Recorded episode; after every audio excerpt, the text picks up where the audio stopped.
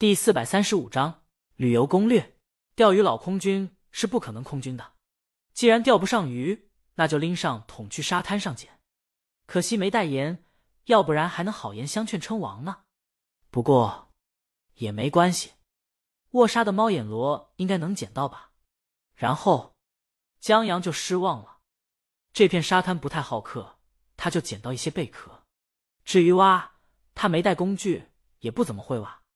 不过在离海水更近的地方，还是有一些东西的。他看见一个小男孩提着一个桶在那边捡了很多东西，时不时的还往海里丢一些东西。江阳往那边走了走，然后就停下了。再往前走就是乱石堆了，这乱石堆的石头尖尖的。也不知道哪块石头是活的。李清明叮嘱过他，不让他越过。江阳没过去，就看着小朋友把一只螃蟹丢进海水里。为什么丢了？小男孩回头看江阳一眼，太小了，让他们回去找妈妈。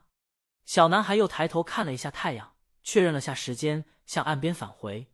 但桶太重的缘故，他在经过石堆的时候趔趄了一下，尽管很快就稳住了身子，但还是在手托的时候。滑了一下，江阳问：“没事吧？”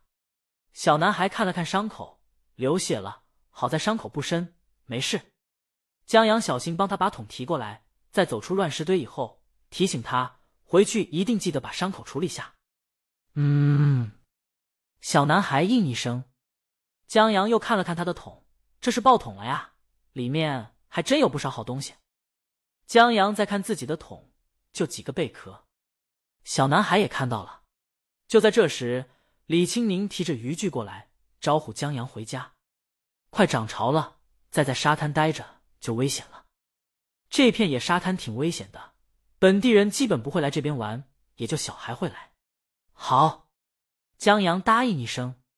他低头对小男孩说：“我帮你吧。”这一桶的东西对小男孩而言有些重，他把自己桶递给小男孩。提着小男孩那一桶收获上了马路。你家在那儿？江阳想看看顺不顺路。谢谢。小男孩坚决不用了。他放下江阳的桶，又接过自己的桶，顺手还从自己桶里捞出一条扁平的鱼，丢到江阳桶里。然后他提起一口气，一鼓作气提着自己的桶麻溜走了。十步以后，就两只手提着走慢了。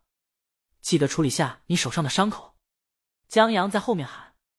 放心吧，李清明说：“这些在海边长大的孩子，他们比江阳会处理。”好吧，江阳看了看自己的桶，我这不算空军吧？英雄不问出处，钓鱼佬不问鱼处，也行吧。李清宁和江阳俩人提着回去了。在回到家门口的时候，江阳又看到了那只白猫。他把自己桶里唯一的那条鱼拿出来，晃晃悠悠，引得猫注意。白猫靠近后，他又丢桶里。待猫躺下后，他又拿出来，只不过这次故技重施的时候，他手一滑，鱼掉地上了。白猫动作很快，一个扑上来就叼走了。我江阳无语，李清明笑起来。现在算空军了。他们回家放了东西，洗漱了。天很快就到黄昏了。李清明趴在楼房二层栏杆处，远眺大海，云霞满天，渔船回港，海风拂面。一切是那么的祥和，如诗如画。李父在和江阳下棋，珍惜不多的虐人机会。李母在看《海上钢琴师》的剧本。李清明抱着吉他，恍惚间回头看到了外婆和外公坐在藤椅上看海时，斜阳落在他们身上时拖长的影子，真好。翌日，李母恢复了正常，大早上的就叫李清明练琴，江阳也跟着早起了。在洗漱过后，他站在门口看着港口，舒展一下身体。就在这时，邻居婆婆出来了，问江阳吃过早饭没有。在得到没有的答案后，婆婆招手让江阳跟她过去。江阳疑惑的跟了进去。他进了婆婆家门，那只白猫不在。院子收拾的很干净，但看样子房子已经有些年头了，估计上次翻修就是婆婆说过的那次结婚以后。他跟着婆婆进了屋子。见婆婆在梁上吊着一个篮子，估计是怕猫偷吃吧。婆婆把篮子解下来，江阳个子高，稳稳的托住，然后看见篮子里最醒目的是一盒莲蓉月饼。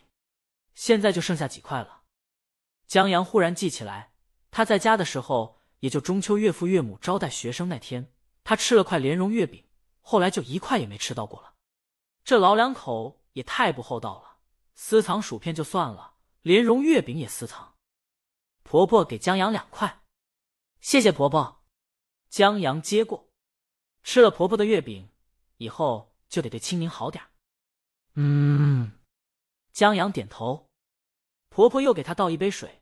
他外婆不是开玩笑的，她是真担心这孩子。青宁在她身边长大的，她懂这孩子脾性，看起来独立坚强，其实就像那钢化玻璃，裂一条缝就碎。一个人很早就把人生做好了规划，知道想要什么，不想要什么，什么适合自己，什么不适合自己，想要的另一半是什么样子的，一步步如何去实现，这很好。但人生总有很多意外。嗯，江阳又点头。婆婆可能还不知道，她就是那个最大的意外。江阳刚要帮着婆婆把篮子再挂上去，忽然看见篮子角落放了一个本子，很厚，不是本子厚，而是本子里加了很多东西，有露在外面的，看起来是杂志或者报纸裁下来的。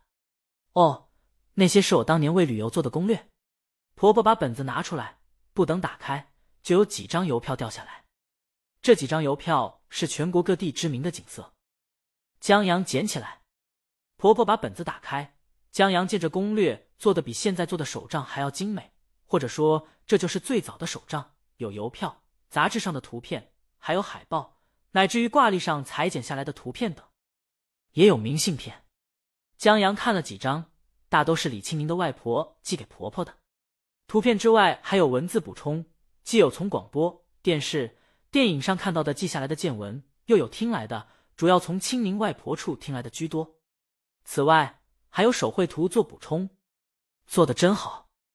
江阳由衷的感叹：这本子图片已经泛黄了，但恰恰是这些泛黄，为这本子增加了岁月，铭刻了记忆，拿在手里有一种沉甸甸的厚重。江阳小心翼翼的翻动，生怕家业掉出来，像再翻一本艺术品。婆婆喜欢你就拿去吧。啊！江阳惊讶，婆婆笑了笑，留在我这儿也是积灰，等我一死，估计就没了。上次他孙女从篮子里翻出这本子的时候，把里面的东西散落了一地，他整理了好久才整理好的。与其最后散落各处，不如送给喜欢的江阳。你替婆婆把这些地方走走，看写的对不对？好。江阳点头。他又待了一会儿，在猫回来后，他告别婆婆。拿着本子回了家，李父已经把早饭做好了。在吃了早饭以后，李母刚让李青宁练琴。李青宁说：“你女婿的剧本还差一些，得去船上找灵感。我们今天去船上，下午回来。”李母一听跟剧本有关，也就没反对。他还挺希望这剧本早点写完呢。